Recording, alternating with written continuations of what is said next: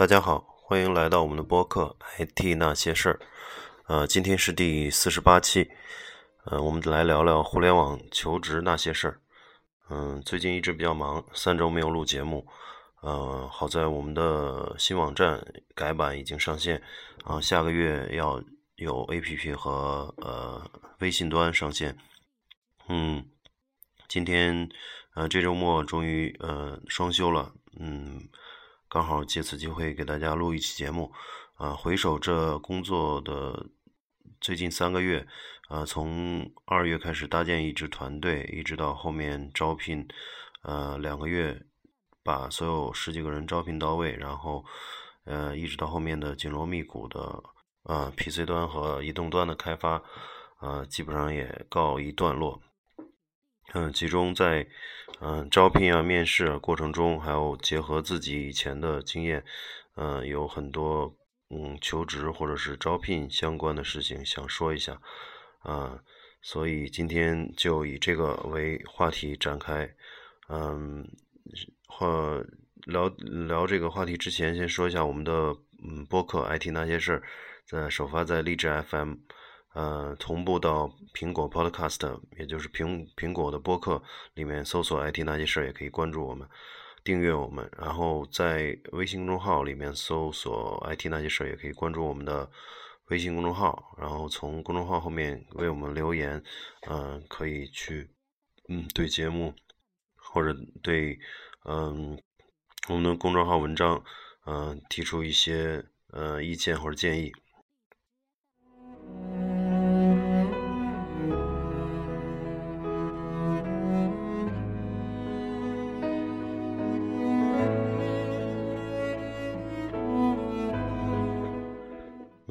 好，那我们聊一聊。其实，嗯，我想听众中很多都是一些有求职需求的人。嗯，我也是在工作十几十几年里面有也换过一些公司。嗯嗯，但是那个在求职过程中，嗯，也有一些呃需要考虑清楚的地方，或者说需要准备充分的地方。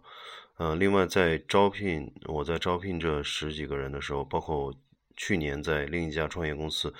做招聘的时候，也发现了很多求职者的一些呃弱点也好，或者是职业规划上面的一些问题和一些呃偏激的地方，嗯，所以有一定的体会。其中有些也是自己踩过的坑啊，或者自己做的不好的地方。嗯，在节节目中这个说说这些观点的时候，并不代表我自己做的非常完美，嗯。所以跟大家一起去分享吧，嗯，大家如果有些什么想法，也可以在节目下面留言。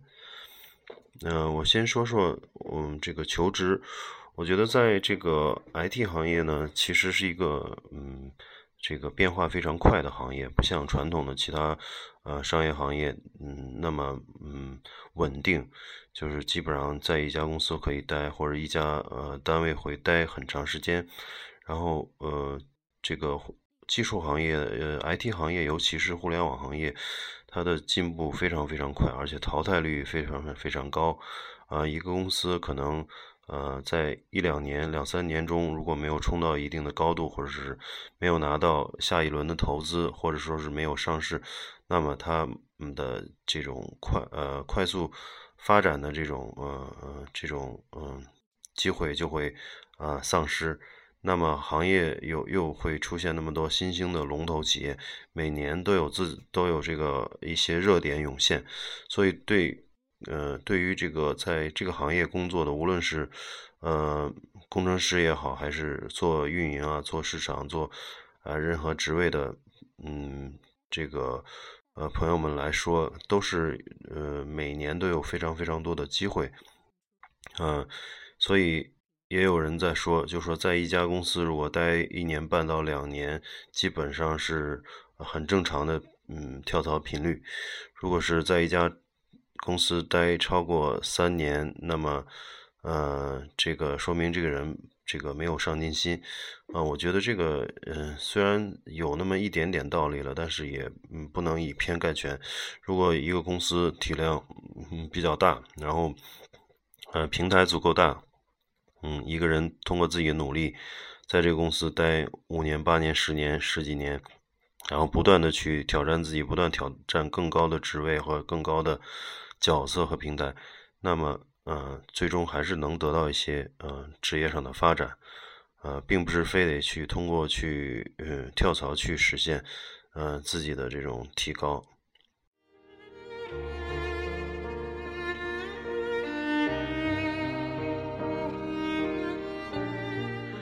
嗯，还有一点就是，我觉得对于嗯求职来说，呃，我觉得嗯不要去频繁的去更换行业。我这个说的行业，并不是说嗯这个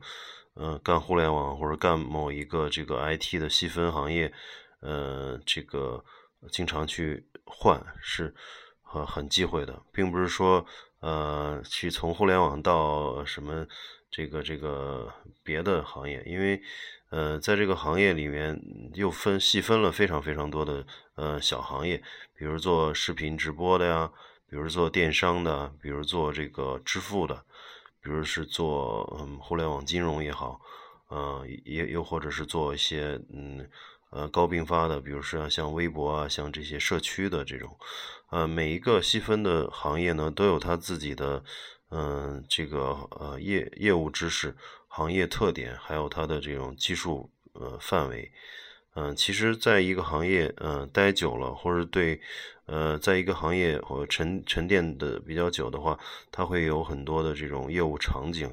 呃，会会有很多的这种技术呃专有的技术场景，然后去呃嗯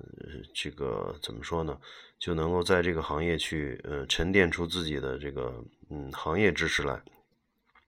那么频繁的换行业，呃，比如说今年干电商了，明年干团购了，后年又干什么什么，呃，这种的可能，呃，对某一每一个行业都了了解的理解的不够深刻，那么，呃，永远只是一个呃这个程序员的角色，呃，很难去有太更高层次的成长。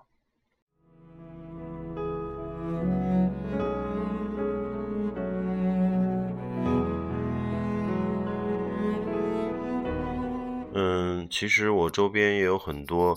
嗯，就是在一个行业沉淀非常久的，然后这个做到非常牛的这种呃人，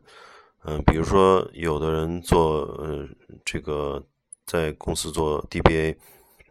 然后他就去比较大的互联网行业，然后一直沉淀下来他的这种呃数据库或者是。整个系统架构的这个方面的这个经验，嗯，后来这个经过很长时间的这个沉淀，嗯，他做了非常资深的这个 DBA，啊，在国家级的这种呃央企在做呃首席 DBA，这个就是呃一定要是在呃无论是在技术上还是在这个呃所在的互联网或者是 IT 行业上有更深的积淀。还有一个就是跟呃业务结合的非常紧密的一些行业，比如说呃金融 IT，就是一个需要你有很多金融相关知识的一个行业，而它是有很高门槛的，呃一旦就是工作上一段时间，呃基本上是别人很难去替代的，所以大家也可以看到，像银行、保险、证券，还有这些。呃，金融机构的里面的这个 IT 人才，基本上是具有很具有很高的门槛的。呃，从外行进入的话，可能头两三年、一两年，基本上连呃很多业务都整呃搞不明白啊。所以这个呃，这就是行业积淀所带来的一些呃门槛效应。那么，嗯，金融行业的 IT 人员，他们的工资，呃，他们的这种福利待遇也好，都是非常高的。呃，远远性价比，我觉得远远呃，甚至会超过一些呃 BAT 之类的这种呃大的互联网公司。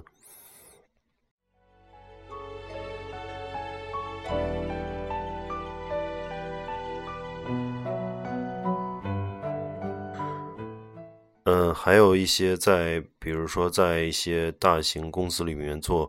呃某一领域的专家的，比如说虚拟化方面的专家。那么有一系列这种做云的相关的公司，都需要这样的专家啊。如果是在这个行业走得非常深的话，那也能够呃得到很很很高的回报。嗯，比如现在，呃，这个最早期做云的厂商，比如说像 VM VMware 啊，还有这个 Oracle 也做这个虚拟化，还有 IBM 也做虚拟化，啊，包括微软都有这个自己的呃虚拟化的产品和自己的云计算的平台，啊，包括 Google，嗯，亚马逊，啊，那么在这些嗯一流的平台上积累了一些经验之后，嗯，有很多条路要走，一个是呃在呃技术上更加深入下去，还有就是像国内。呃，像阿里云啊、百度云啊、腾讯云、七牛啊，还有这些呃 UC Cloud 等等等等，有一大系列呃，有一大批的厂商都在做呃公有云也好、私有云也好，就是一些各种的解决方案。那么这些公司里面其实也需要大量的呃懂云云计算和懂虚拟化的呃技术专家。嗯，只要是在这个生态下面去。呃，深入下去，那么，嗯，永远是会，呃，有自己，呃，永远都会有饭吃，而且有很高的身价。这就是在一个呃云计算的这个这个圈子里面去，呃，精耕细作。还有是人是做一些，比如说视频相关的，呃，解码啊，视频的这个算法啊，还有一些视频的在网络上的优化啊，等等等等。那么，如果在这个行业去做深做精，啊，现在玩视频的应用或者是场景、业务场景也非常多，那么就能在这个圈子里面实现自己的价值。这都是属于在一个行业或者一个范畴内精耕细作的结果，嗯，所以在频繁去换行业，嗯嗯，这个看似对自己的这种工资影响短期不大。但是从放在十年、二十年的这种长期，呃，这个场景下看的话，呃，会是一种得不偿失的一种选择，啊，因为频繁的更换的话，这个，嗯，十年、二十，当十年、十几年之后，别人成了某一领域的专家的时候，他只是一个，啊，这个 programmer 或者是一般的这个，呃，哪个行业都不算太精的一个工程师，或者是程序员，或者是项目经理，等等等等。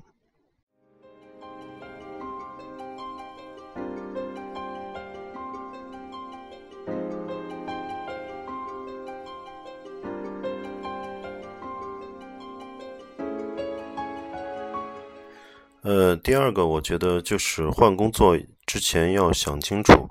啊，下一份工作的这个，嗯，给自己能带来什么？嗯，这个有几方面的维度吧，就是，呃，需要考虑。第一个是，嗯，新公司的这种团队的地位和你的这个定位问题。就是说，我们当工作了一段时间之后，我们再去选择一一个新的职位，那么这个平台能提供给你什么呢？第一个就是更有呃技术发展，比如说从一个嗯中小型的公司跳到一个像 BATG 嗯这种嗯 BATG 这这种级别的公司以后，那么我第一个积累了这个我的呃在大型企业工作的这种呃经验，然后也看到了更大的业务场景，也看到更多的人团队在一起协作的这种。呃，这种情况，嗯，这这这个机会是很难得的。比如说，像在淘宝，呃，那些呃早先进入淘宝或者是支付宝的一些人，那么他就积累了很多这种高，呃，非常庞大用户群的这种互联网应用的这种呃技术经验，高并发、高可用啊这些。呃，这个比如说像微信红包啊这种，呃，微信的这种，呃，各种场景都是有上亿的这种呃用户来使用，那么他在这种团队里无无疑技术成长是非常快的。嗯，这个是从我觉得从工作十年以内的呃工程师呃来讲，呃去这样的公司会得到一些技术上长足的进步，啊还是不错的。第二个呢，就是从团队的定地位问题，就是说，呃，当我们工作了一段时间之后，有了自己的技术和自己的这种积累，那么我们呃无可厚非会想去呃有一个平台或者有一个空间或者有一个公司去实现自己的这个技术理想，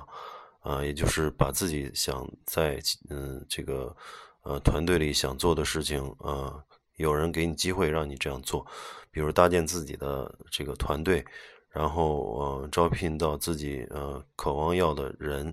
然后一起去做一些令人兴奋的事情，呃，然后包括实现自己的一些软件工程的一些，包括管理理念的一些呃这个输出吧。嗯，这些都是一些比较呃有意思的事儿。嗯，它有时候甚至高过在一些嗯大型企业去做事，因为在大型的无论是跨国公司也好，或者大的互联网公司以后，员工已经上万或者是几十万，呃，机构都非常的这种呃庞大。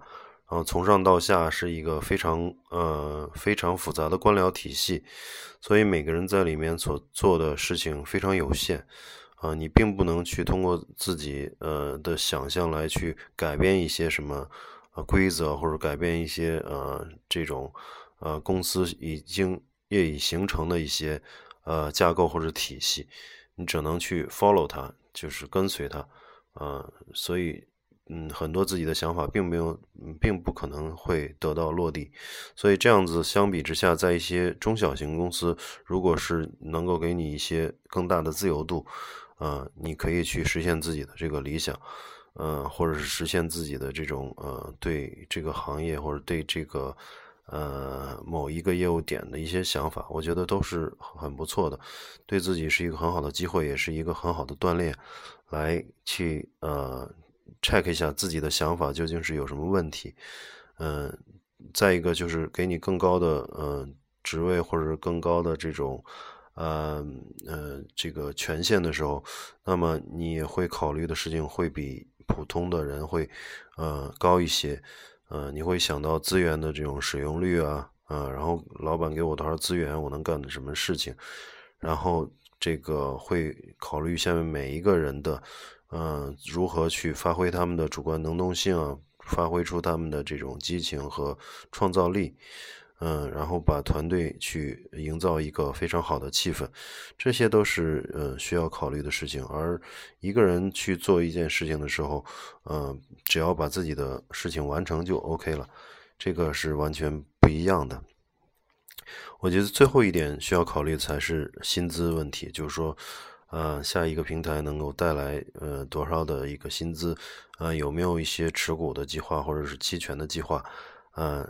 这方面我觉得是最后考虑的，因为短期内可能一两年，通过一些跳槽或或者是这个甚至是跳这种小的行业，能够带来一些薪资的提高。但是从长远来看，十年或者二十年来看的话，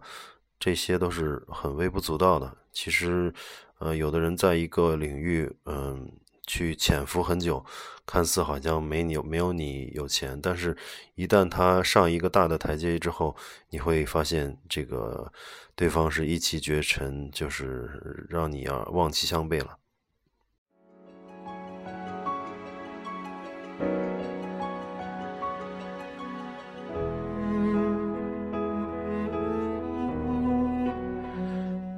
嗯，下面我也想借我在招聘招聘中遇到的一些呃一些人来讲讲，就是我的一些体会吧。我觉得通过这些呃真实的案例，也能够给一些人的求职，或者说给一些管理者的招聘带来一些呃 tips 吧，就是带来一些这种呃呃参考。嗯，第一个是我呃早期了，刚入职的时候，然后去呃从从从那个外面呃一个手机 app 上呃招聘的 app 上，然后联系到了一个这个我们叫他代号为清华哥，因为他是清华大学机械系的一个本科，然后毕业以后一直是在外资的圈子里边混。嗯，一直是在，呃，比如是在赛门体克啊，还有这个 CA 啊，还有一些，呃，最新的一家公司是在一家手机的这个解决方案的，呃，提供商的公司，也是一家外企，主要是针对黑莓做一些，嗯，手机应用。呃，这个人呢，我跟他聊的时候也是觉得非常不错，因为他简历也非常漂亮，一直在大型的跨国公司，而且做到了这个明星的工程师，嗯，经常去拿到这种各种公司的奖项，所以对于他的技术我没有任何呃不认可的地方。呃，当时我们的这个非常急需一个这个呃开发经理。然后，于是我约他，简单介绍了一下公司的情况。当时他求职也是因为他们的这个家外企要撤出中国了，基本上要 close 了。嗯，所以我就跟他嗯有点急切吧，就是可能也没有太问技术问题，嗯，就随便聊了两句技术问题，就说那我给你一个开发经理的这个 offer，嗯，下周能不能就及早来报道？然后，嗯，这个，嗯，当时聊的还挺好的，嗯，清华哥也觉得，嗯，表示了这个这个意意意向吧，嗯，但是到后面呢，我他没有来，嗯，我觉得这个他当然告诉我了一些原因，第一个对行业可能不是特别认可，他还是愿意在呃这个大的公司或者大的外企里面去继续做，对创业型的公司不是特别认可。第二个就是。嗯，我呃沟通下来也觉得可能是当时发 offer，呃或者说面试的过程太嗯太简单了，因为当时我们非常急缺这个职位，所以嗯在对他的人的性格和呃各方面呃没有呃这个做了一些初步判断之后就直接发了 offer，所以呃很多事情没有谈透，或者说是很多很多细节。嗯，缺少一些细节吧，我所以我觉得从他身上我们能看出来，嗯，对于一些呃思维缜密的人，呃，我们还是要尽量把所有事情要呃谈的比较透，呃，让对面对方没有一些这个忧虑，毕竟对于他们来说，可能一个选择公司或者是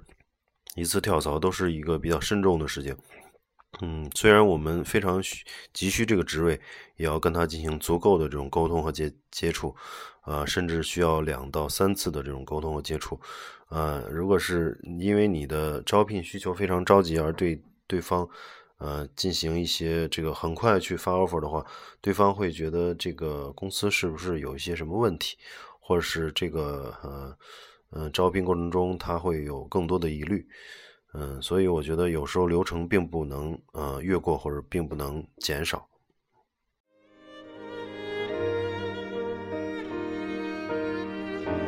这也就是一些嗯顶尖的公司，比如说一些投资银行也好，或者是大型的外企也好，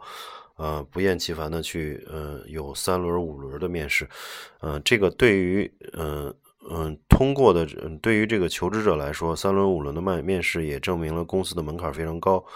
呃，三通过三轮五轮的面面试之后呢，嗯，求职者也觉觉得自己是获得呃是获得这个通过重重关卡来来去获取认可的一个人才，啊，这样子话，双方的这种契约关系会更加紧密，这也是人的一个心理的嗯常态。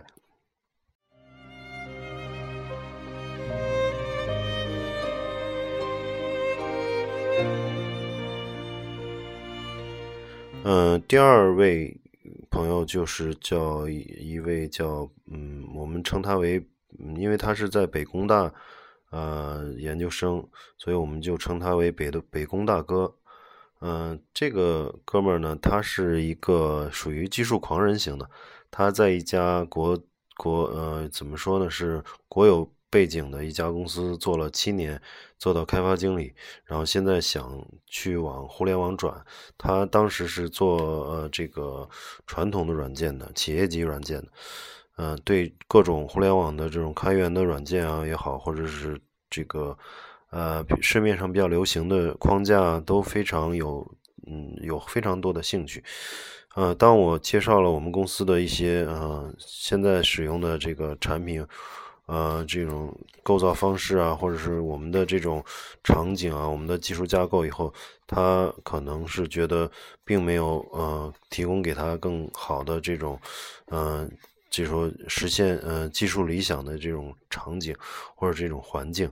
所以嗯，我觉得后来，嗯，他一直催我去给他发一个 offer，他来做出选择，但是我就觉得，嗯，放弃了，因为我觉得这样的人，嗯，很可能去会留不住，因为对于小的公司来讲。创业，特别是创业的团队来讲，嗯，平台一开始架构都非常简单，是通过嗯业务不断的去呃升级，有更多的用户，然后不断的升级业务场景，才有了复杂的架构。而这个嗯北工大哥他希望，呃一开始就有像淘宝或者京东或者像阿里，像百度这样的复杂的这种高高呃这种高并发的大的集群的这种。应用场景，那么我觉得他，嗯，即使他的技术非常好，我最后还是放弃了，就是觉得暂时满足不了他。与其两个呃公司和个人都，呃这个不舒服，或者说都觉得别扭，那还不如一开始就不要去选择。我其实能够发出他一个他满意的 offer，但是我并没有发这个 offer。我觉得人员的匹配是一个呃招聘这个人的。这个非常重要的一点，人员如果这个期望和公司的这种愿景不匹配的话，那么迟早他是要离开的，而且会他的离开会对团队造成一定的负面的影响。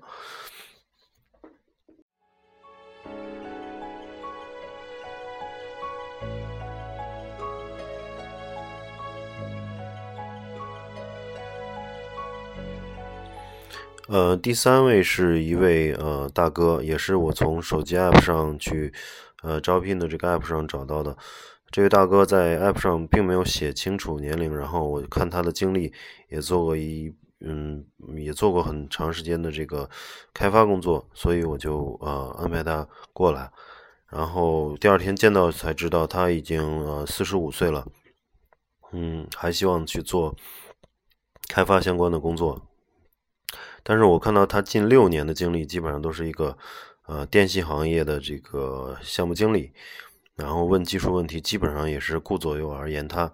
呃，比如说问他某某这个多线程是怎么回事，他会聊啊，公司装修不错啊，呃，公司集团问我这个集团公司集团是什么背景。呃，公司的业务方向，呃，反正问了三个问题，他都去，呃，基本上去，要么就是想不起来，要么就是顾左右而言他，把话题扯到别的方向。我觉得后来回想起来，还是挺，怎么说呢？这个人挺遗憾的吧，因为，呃，当然我肯定不会去招一个这样子年龄的一个，呃，基层的一个程序员。嗯，我当然我也问他了，我说你现在公司基本上都是八五后、九零后，呃，这个来做这个嗯一线的工程师，啊，他还愿不愿意跟这个八五后甚至九零后在一起去工作？他这位大哥说自己非常愿意，而且他提出的期望薪资并不高，甚至低于一个嗯八七八八年的一个工程师。这位大哥是七二年的。嗯，所以，嗯，我看了他的这种经历，我觉得很，嗯，怎么说呢？需要感慨的就是他在近六年的这个项目经理经验里面，并没有积累出太多的可用的东西，基本上是在跟甲方的这种呃一些简单的接触啊，或者是啊做一些项目的简单的呃执行。嗯，所以他在近六年甚至十年的一些职业规划上，我认为出了一些问题。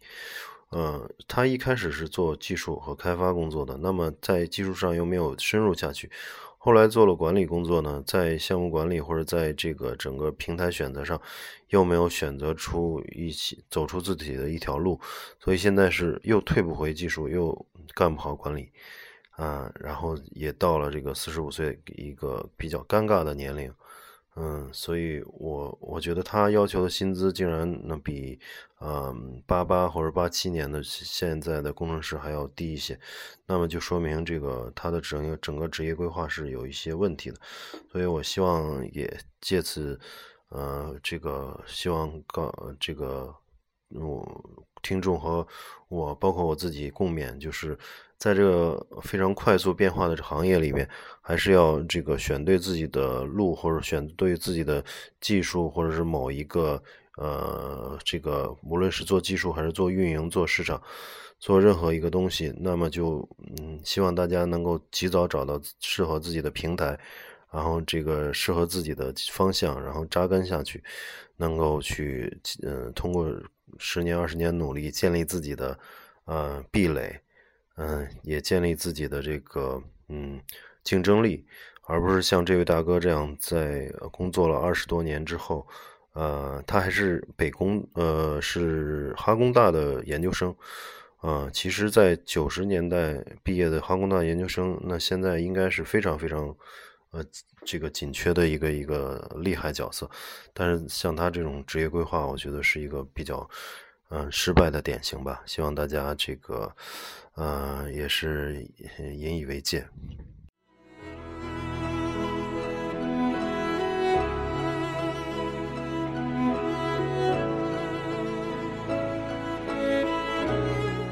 嗯，还有一个案例呢是。嗯，我的感触吧，就是在嗯招聘的时候，嗯，我们可能做这个比较重视他的这种业务也好，或者是重视他的技术也好，嗯，往往在一些小的或者中小型的公司，不是那么注意这个人的性格，嗯，这些其实，在大公司，嗯，特别是跨国公司都做的比较好，他们会对这个求职人进行一轮的呃性格的这种测试，嗯，甚至会有专门的。HR 对他进行压力的测试，这样的话就能判断出这个人在团队合作中啊是样一个什么样的风格，嗯，是不是能够适呃适合团队的这种整个的这种嗯氛围，甚至在压力下他会不会做出一些偏激或者说呃一些过激的行为来。嗯，但是在中小公司，第一个没有 H 配备这么专业的 HR，配备这么专业的这种评测，呃，往往在用人这个用人的这个单位里面，或者说这个 team leader 里面，他们也比较忽视这一点。呃，我其实一开始也是有一些嗯忽视吧。我觉得最嗯就有有注意的是，呃，一种人就是非常的嗯业务不错。比较专业，然后也表现出一定的这个，嗯，这个实力来，然后一而且非常自信，嗯，但是这个自信和专业和一种，嗯，这种这种这种这种风格呢，是很容易去，嗯，很很很容易过的，也就是说，它有一根这个线，如果过了的话，就是过犹不及，嗯，有的人他性格非常强，特特别傲。然后甚至有一些咄咄逼人，在面试中短短时间聊天中是看不出来的，甚至会觉得他比其他求职者的，嗯，表现效果都好，因为他，呃，这种人一般都是比较自信的，然后甚至是有一点自负的。那那么，嗯，自信的人一般他对职业上，职业上他都会下很多功夫，然后做到相对专业。但是由于性格过强，也会给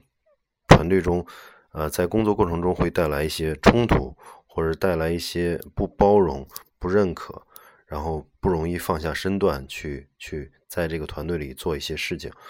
所以这种人在后期会非常难处理。嗯，我们也遇到过这种类似的情况，啊，后来这个也是结果也是，嗯，为了这个不影响团队中其他人，而去呃这个选择了这个放弃这个人。嗯，我觉得这一块儿也是，呃，其实从招这个人到放弃这个人，嗯，其实对于公司来讲，对于他个人来讲，都是一种，呃，走了一个弯路，或者说是一个浪费了时间、浪费了精力，所以一定要在面试中去更加，呃，多尽量多方位的去，呃，了解一个人，不光是从他的专业和业务的这种熟悉度、技术的熟悉度，也要去从性格上从。这个他的这种期望上，去更多的去了解他，看他跟公司的匹配度，啊，然后这是几个我招聘中的一些例子，希望给大家带来一些参考。嗯嗯，我觉得在嗯所有人到位的以后，呃，也要通过持续的这种呃鼓励、持续的沟通啊，加强沟通，呃，去了解每个人对这个团队或者对公司的这种看法和认同感，啊，不断的去去，嗯，增加这种认同感，这种这种，嗯，增加大家的沟通，嗯，然后不断的肯定认可，才是这个团队走向完美的一个，嗯。必由之路吧，嗯，包括去帮助每一个人成长，嗯，然后这个，嗯，每这个让每个人的这个都能够，嗯，在无论是在技术水平上，还是薪资上，还是各方面发展上，都能得到一个，呃，有一个非常好的这个呃期望，嗯，才是一个团队稳定的基础。好，那我们这一期节目先聊到这儿，呃，希望没有关注我们微信公众号的听众朋友可以关注我们的微信公众号 “IT 那些事儿”，英文名叫 “IT Gossip”，IT G O S S I P，啊，好，那今天先聊到这儿，谢谢大家，我们下期再见。